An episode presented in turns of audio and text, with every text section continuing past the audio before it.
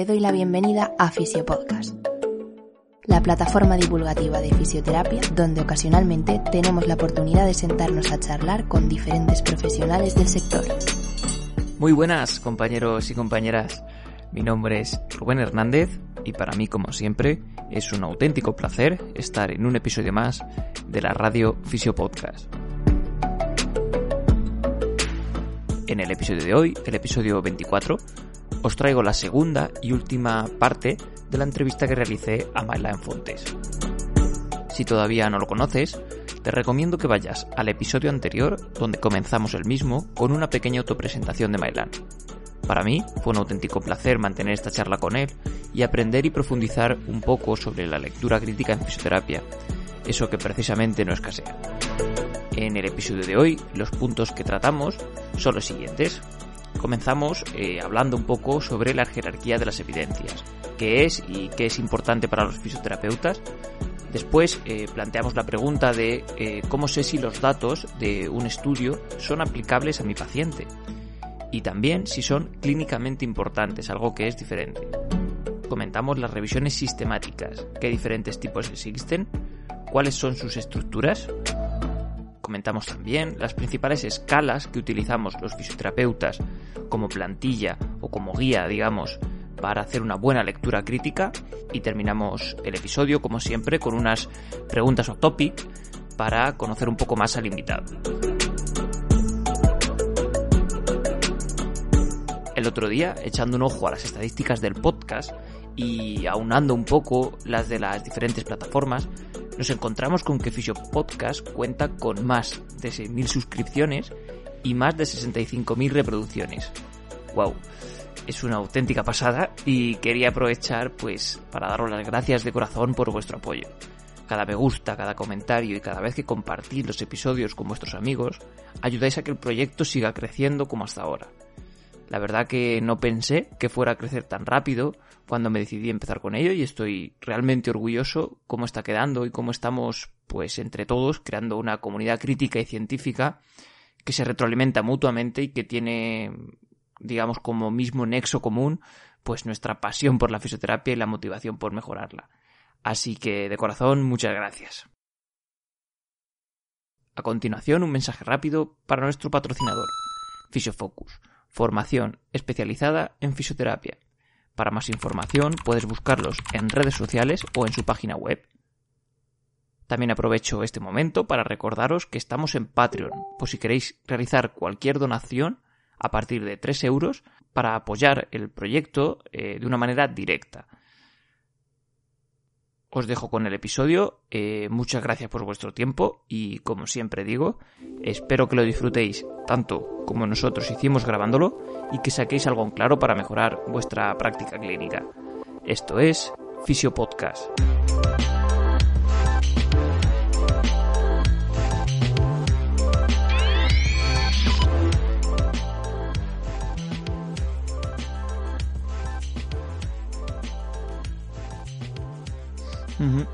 Y siguiendo un poquito la línea de, bueno, ya hemos comentado muchos criterios para saber si, un ensayo clínico es válido, pero eh, bueno, nos hemos adelantado y porque vamos a comentar los diferentes tipos de estudio y la jerarquía de las evidencias. Entonces, eh, ¿qué diferentes tipos de estudios y cómo podemos clasificarlos según la, jerarquía de evidencias? Y sobre todo, eh, si a los fisioterapeutas nos es más, entre comillas, útiles algún tipo de estudio respecto a otro. En general, en la ciencia de la salud, los estudios que nos dan más información son los ensayos controlados aleatorios, a doble ciego y con placebo. Pero eso no siempre es posible y especialmente en fisioterapia no es posible hacer un estudio a doble ciego porque el paciente ya sabe lo que le están haciendo, es obvio, no es igual que dar una, cápsula donde no tienes ni idea de si tiene un principio activo o no tiene nada. En cuanto a, la, a nivel de evidencia, la, evidencia más baja son los estudios in vitro, en donde son estudios habitualmente de biología molecular, eh, donde ves respuestas, activación de genes, eh, cascadas de señalización, fosforilación de proteínas, puedes pensar en activación de mTORC1, qué efecto tiene el entrenamiento con carga sobre mTORC1, eso lo puedes ver bien. Son estudios in vitro. Pero eh, se da la circunstancia de que aunque mTOR esté involucrado en la hipertrofia muscular, no siempre una activación de mTOR se traduce en un aumento de la sección del área transversal. Por poner un, caso. Eh, es decir, que hay que tener siempre mucha cautela cuando interpretamos estos estudios in vitro. Luego tenemos estudios en animales, y también los animales son diferentes a nosotros en muchos sentidos, nos dan pistas, eh, sirven para generar hipótesis muchas veces, pero no podemos utilizar esa información para cambiar nuestra práctica clínica. Es decir, no porque un, tipo de ejercicio produzca un efecto en un ratón, vamos a aplicarlo en nuestros pacientes. Eso hay que tenerlo en cuenta. Es obvio, pero bueno, yo lo recalco. Luego tenemos los casos clínicos, que son importantes porque a veces no se pueden hacer o no tenemos muestras suficientes de ciertas poblaciones para hacer ensayos. Y a veces los casos clínicos aportan información interesante, pero es eso, un caso clínico. Eh, los resultados pueden ser debidos a muchos factores, como la propia evolución natural de la enfermedad o eh, eh, expectativas del paciente, pero bueno, dan información específica. Luego tenemos los casos control, donde comparamos individuos sanos e individuos con una patología para ver, por ejemplo, si hay diferencias en ciertos marcadores inflamatorios entre pacientes con dolor y pacientes sin dolor.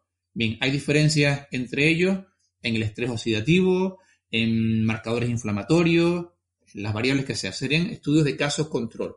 Siguiendo hacia arriba tenemos los estudios de cohorte, los estudios observacionales, donde se coge una muestra de pacientes o, bueno, personas en general con una serie de características y se les hace un seguimiento durante un tiempo. Y lo que se hace son asociaciones. Lo suele ser muy habitual en estudios de nutrición, donde se, ve, por ejemplo, incidencia de diabetes tipo 2 y relación entre el consumo de carne roja, por ponerte un caso. Tú asignas eh, esa muestra de un millón de personas en cinco grupos donde el primer grupo consume poca carne, el segundo más carne, el tercero más, el cuarto más y el quinto el que más carne de todas consume. Y al cabo de 10 años analizas cuántos casos, casos nuevos de diabetes hay en cada grupo y estableces asociaciones. ¿Qué ocurre? Que ahí hay muchos factores de confusión que aunque los ajustes estadísticamente no siempre se pueden controlar.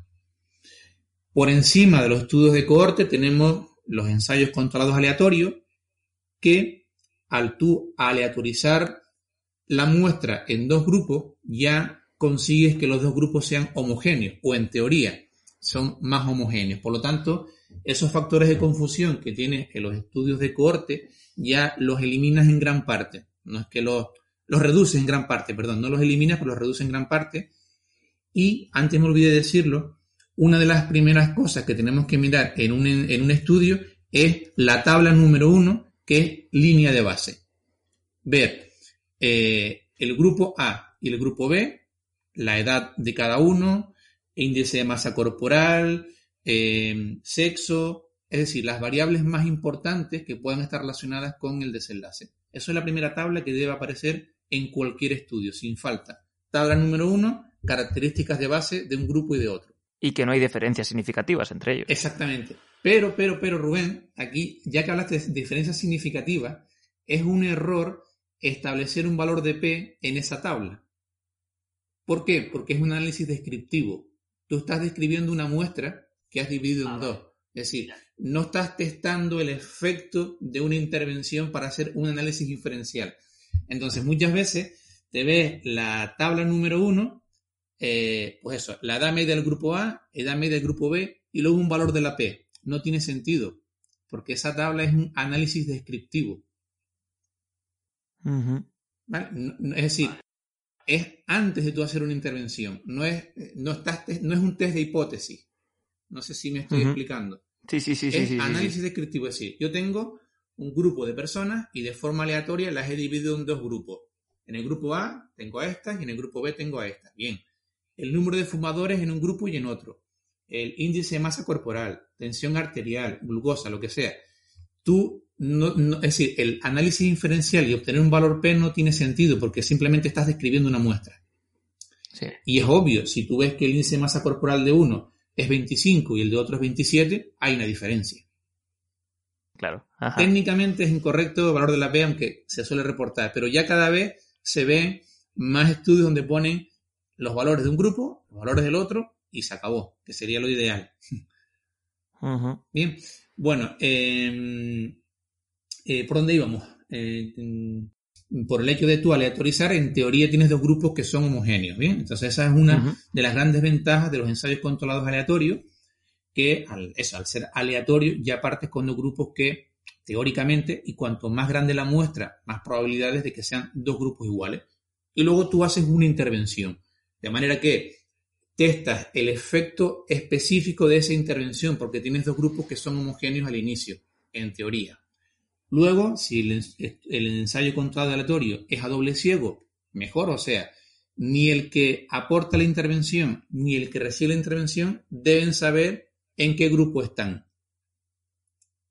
Pero claro, en terapia manual, en fisioterapia, en ejercicio es difícil, porque tú una vez, si, si tú quieres comparar entrenamiento con cargas con entrenamiento aeróbico, tú sabes que estás haciendo entrenamiento aeróbico. no, no puedes. Sí, sí, sí. Bien, eh, es difícil.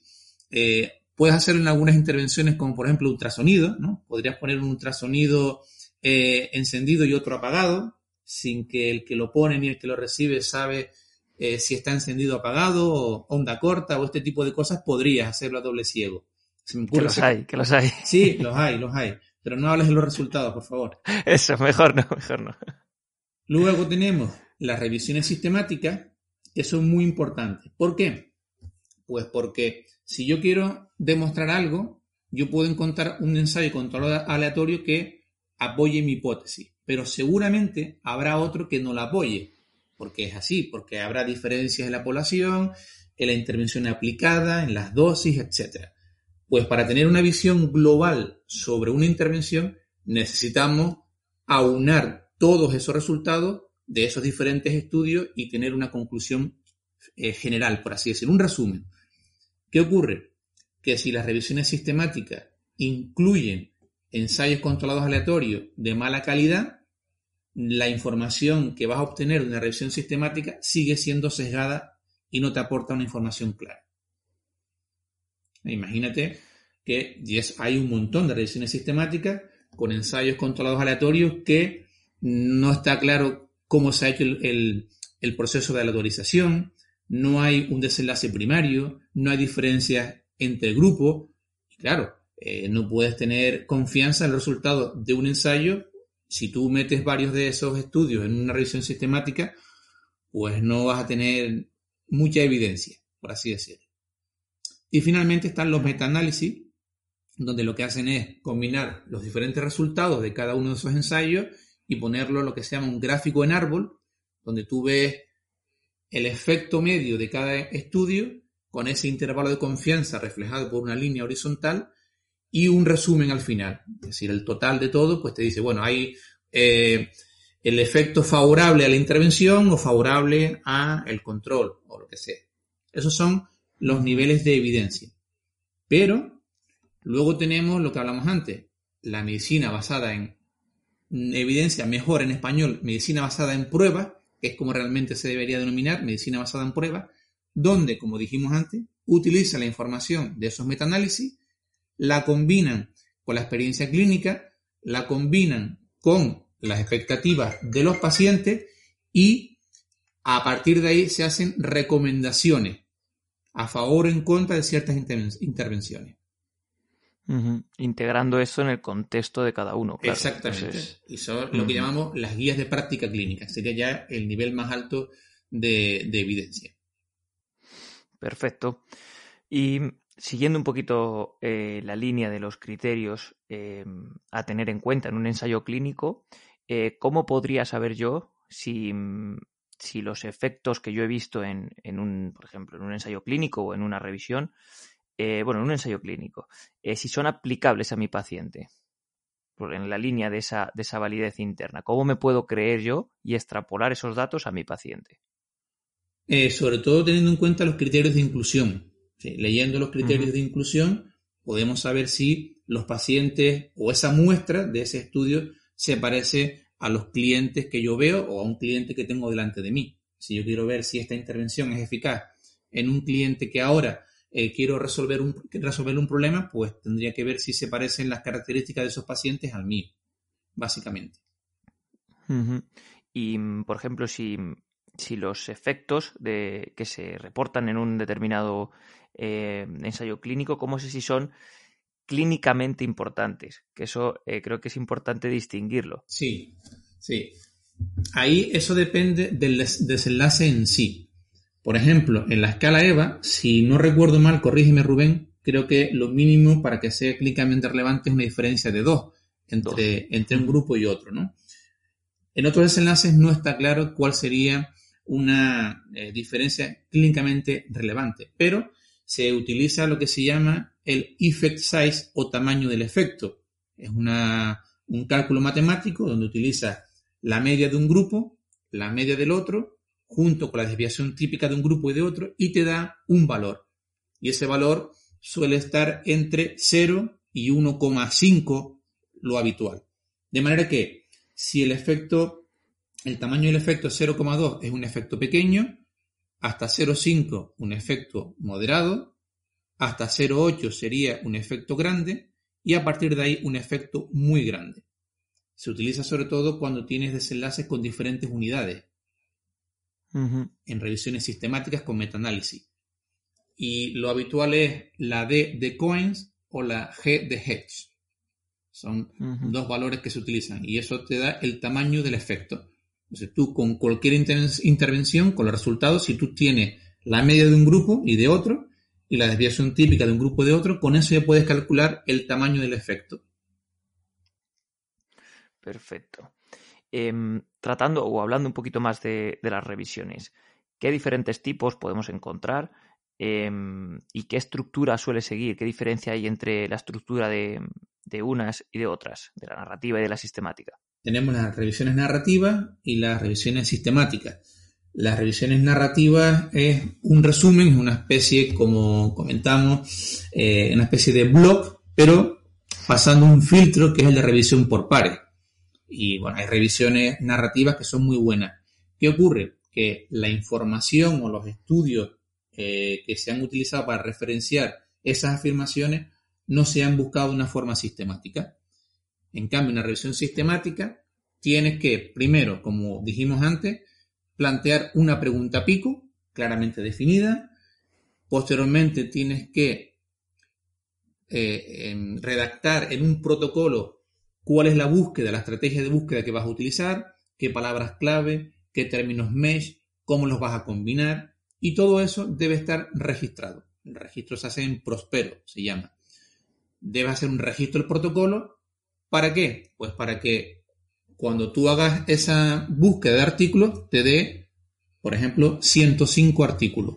Si cualquier persona en otra parte del mundo hiciera la búsqueda, debería darle también esos 105 artículos. ¿Por qué? Porque has definido la población, la intervención, la comparación, el desenlace, qué palabras clave y qué términos mesh vas a utilizar y cómo los vas a combinar. De manera que debe ser totalmente replicable. Eso debe estar claro. en, un protocolo lo registras y antes de iniciar la búsqueda debes tener registrado el protocolo. Y posteriormente si haces la búsqueda o si lo hacen diferentes personas en diferentes eh, lugares, le deben dar los mismos resultados. En ese momento, porque claro, si lo hacen un año después y ya se ha incluido un, un, ensayo con todo más, te aparecerá uno más, pero bueno, sigue estando bien porque los criterios de inclusión son los que son, la búsqueda es la que es. Eso sería una revisión sistemática bien hecha. ¿Te está gustando el contenido? Si es así, recuerda que puedes dejarnos tu me gusta y una valoración en iTunes. No te llevará más de dos minutos y ayudas a que Fisiopodcast, el podcast de la fisioterapia sin apellidos y conciencia, llegue a mucha más gente.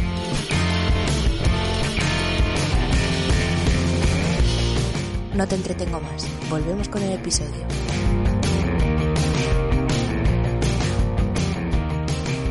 Y hay una herramienta que se llama Amstar, lo deletreo A M S T A R Amstar 2, ahora hay la versión 2, que es parecido a la escala Pedro, pero para revisiones sistemáticas. Y son una serie de preguntas donde dice, bueno, la revisión sistemática tiene una pregunta pico claramente definida, sí o no. ¿La revisión sistemática tiene un protocolo registrado? Sí o no. Esa es una serie de preguntas y al final tú ves la calidad de esa revisión sistemática. En cuanto a escalas, ya que lo, ya que lo comentas, has comentado la escala Caspe y la escala Pedro. ¿Alguna más que sueles recomendar o tú normalmente con esas son con las que trabajas y, te da una información más que suficiente? Sí, la CASP en realidad no es una escala en sí, es como una, parrilla de lectura crítica, porque tiene diferentes secciones. Sí, sí, sí, sí, cierto. De hecho, la tercera sección es de validez externa. Son preguntas como, eh, ¿pueden ser extrapolables los resultados de este ensayo a mis pacientes? Y luego la escala Pedro sí es una escala tal cual, es una escala donde hay una puntuación del 0 al 10 y a partir de 6 ya se considera que el estudio es de calidad. Luego hay otra escala que es la escala Haddad, que va del 0 al 5. Yo utilizo habitualmente la Pedro, la que uso siempre. Y luego la parrilla de lectura crítica CASPE la he utilizado en formación en mis cursos y al principio para hacerme un esquema de cómo es la lectura crítica. No sé, si tú, tú puedes utilizar esa, esa parrilla de lectura crítica 3, 4, 5 veces y luego ya, desde que le cojas el tranquillo, lo hace de una forma automática. Es una manera de iniciarte a la lectura crítica para que no se te queden cosas atrás. Pero ya después una un guion, ¿no? Un guion, exactamente, es un guion, pero ya a partir de ahí, mm, cuando haces varias lecturas críticas, ya vas a los puntos clave, que son los que comenté yo más o menos. Y yo voy siempre, pregunta pico, ver cómo se hizo el proceso de la autorización, quién lo hizo, cómo, tiene que estar todo muy transparente, desenlace primario, busco el registro del protocolo, etcétera, etcétera. Es lo que hago habitualmente de una forma ya eh, de carrería, básicamente. Esto todo lo voy a dejar en la nota del episodio, la escala CASPE, la Pedro, todo lo que has estado comentando para que esté recogido, para quien quiera profundizar. Eh, pero aún así, ¿alguna lectura de interés, Maelán, que, te gustaría comentar para pues una persona a lo mejor que se está iniciando en todo este, en todo este mundo y le interesaría pues seguir aprendiendo y tener más recursos para esa lectura crítica? Sí, a ver, mi libro de referencia es eh, Practical Statistics for Medical Research de Douglas, de, ah, eh, Douglas Altman. Es un libro gordote, eh, pero se lee bien. Es decir, yo es el libro de referencia, lo he leído varias veces y he repasado varios capítulos unas cuantas veces. Me parece un libro excelente. Luego hay em, un libro que es How to Read a Paper de Trisha Greenhall. ahora mismo no sé cómo se deletrea exactamente. Eh, ahí queda. sí, pero lo, pondremos en la descripción, eh, Rubén, porque sé, sé quién sí, es. Sí, lo voy a sí, sí, claro, claro. Trisha Greenhall es como se pronuncia, y lo pondremos ahí para se llama How to Read a Paper. Y es eso, es de lectura crítica.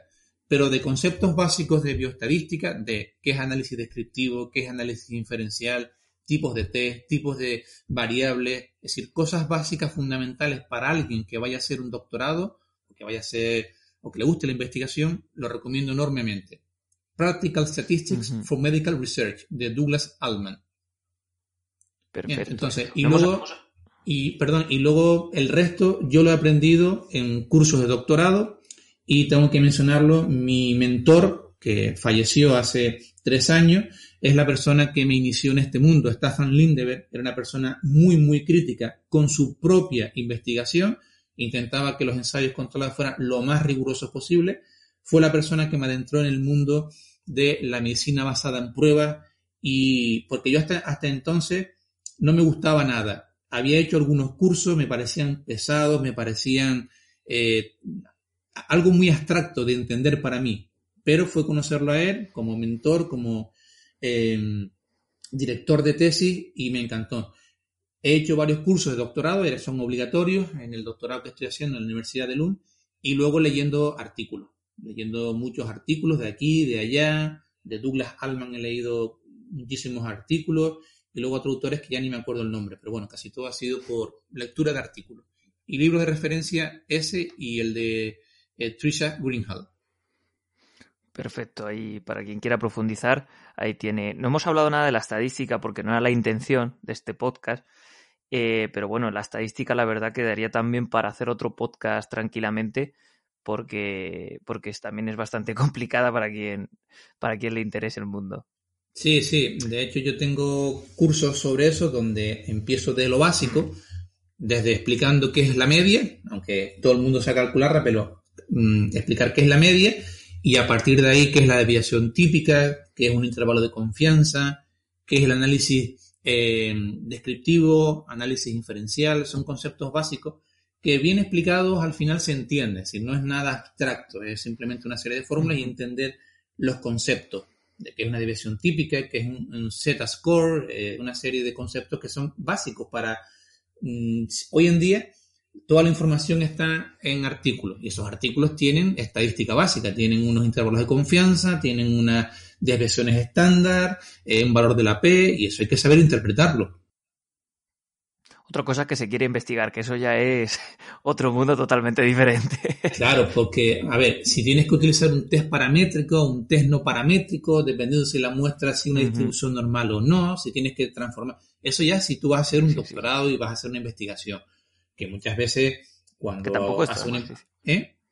que tampoco es así a grandes rasgos muy muy muy muy muy difícil. No es saber eso. Hay una serie exactamente una serie de test estadísticos. Bueno la muestra está distribuida de una forma normal. Sigue una campana de Gauss sí. No no. Hay una serie de test si son muestras pareadas muestras no pareadas.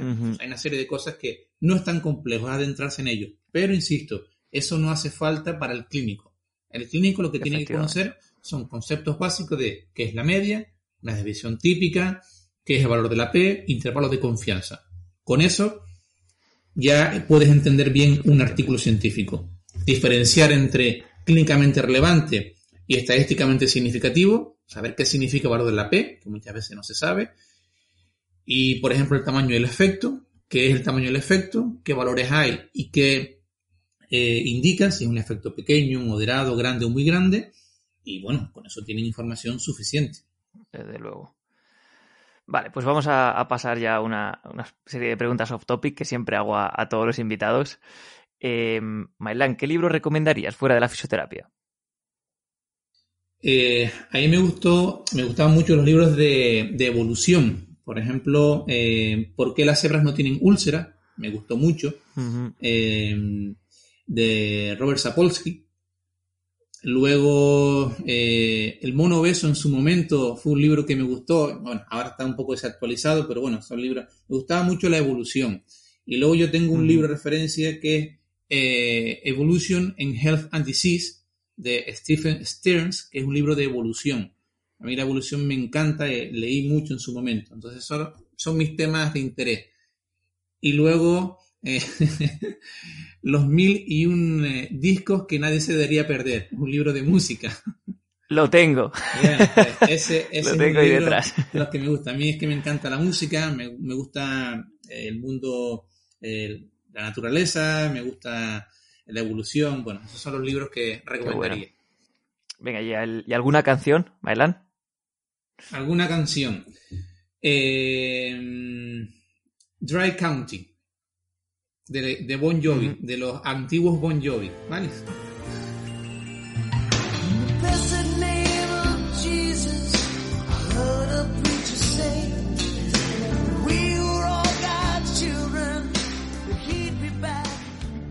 Es una canción del año 92, una canción épica con tres solos de guitarra, una canción de 7-8 minutos, eh, de hard rock auténtico. Esa canción recomendaría, sin duda. Bueno. Dry County de Bon mm, Jovi. Eso también va a las notas del episodio, ¿eh? que eso también es importante.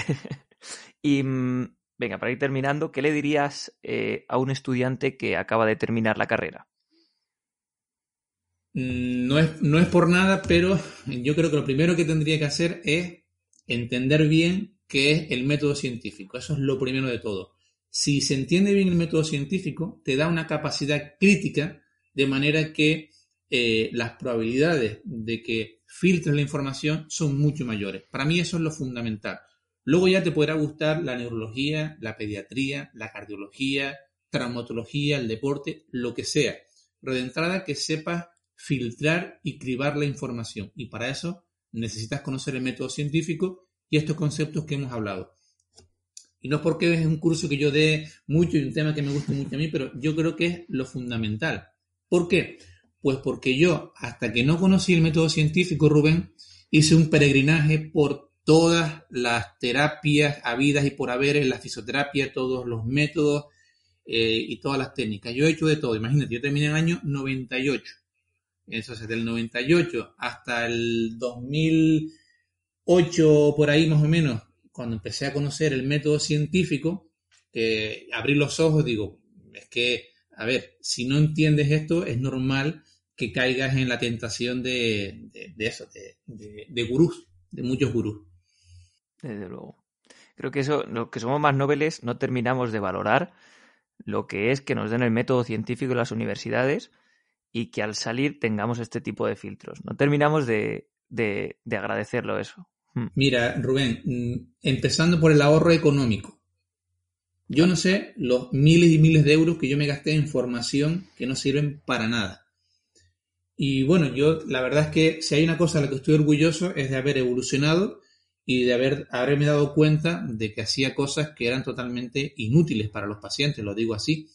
Eh, entonces, bueno, yo poco a poco, después de conocer el método científico, es cuando empecé a reflexionar y digo, a ver, es que esto no está apoyado por la ciencia, es que esto tampoco. Y luego empiezas a leer y ves que hay intervenciones que tienen más apoyo y poco a poco vas intentando utilizar aquellas herramientas que tienen más apoyo científico. Pero sí, si yo llevo ya 22 años trabajando y me he gastado mucho dinero y mucho tiempo en, muchas formaciones. Y yo sin duda lo principal es eso, conocimiento del método científico y a partir de ahí eh, entra en juego los gustos de cada uno, preferencias, experiencias personales o lo que quiera, pero siempre con un criterio. Qué bueno. Pues Mailán, vamos a dejarlo aquí. Nada, eh, solo queda pues agradecerte un montón eh, tu tiempo, que sé que es limitado, y tu predisposición desde el principio a, grabar este podcast. Y que nada, que cuando quieras, pues ya sabes eh, dónde, dónde está tu, tu, podcast de fisioterapia para cuando quieras pasarte.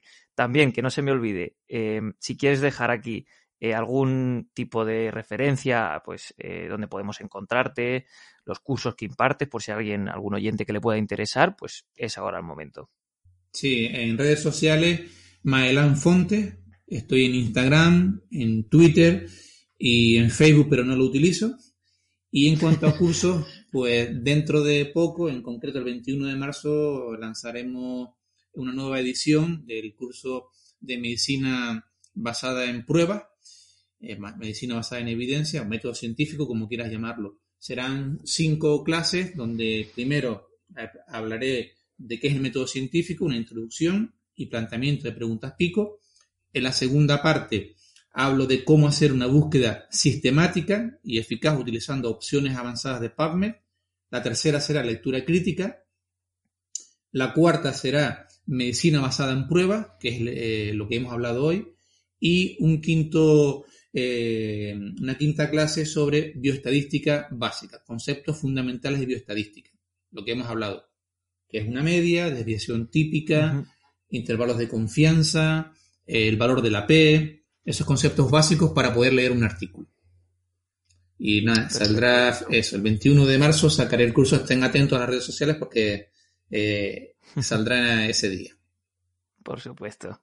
Pues Maila, lo dicho, que muchísimas gracias. Bueno, un placer Rubén y encantado de estar aquí y espero que los oyentes hayan entendido un poquito más y que les haya aportado algo. A los que ya conocían este tema, espero haberles aportado algo. Y a los que no, pues me alegro un montón de que conozcan este tema que creo que es muy importante para ellos. Un saludo. Hasta aquí el podcast de hoy. Si te ha gustado el contenido y crees que puede servirle a más gente, se agradece que lo compartas. Te recuerdo que para estar al tanto de futuros episodios, puedes seguirnos en redes sociales y suscribirte a nuestra lista de correos en www.rubenhfisio.es. Gracias por tu tiempo y nos vemos en el próximo.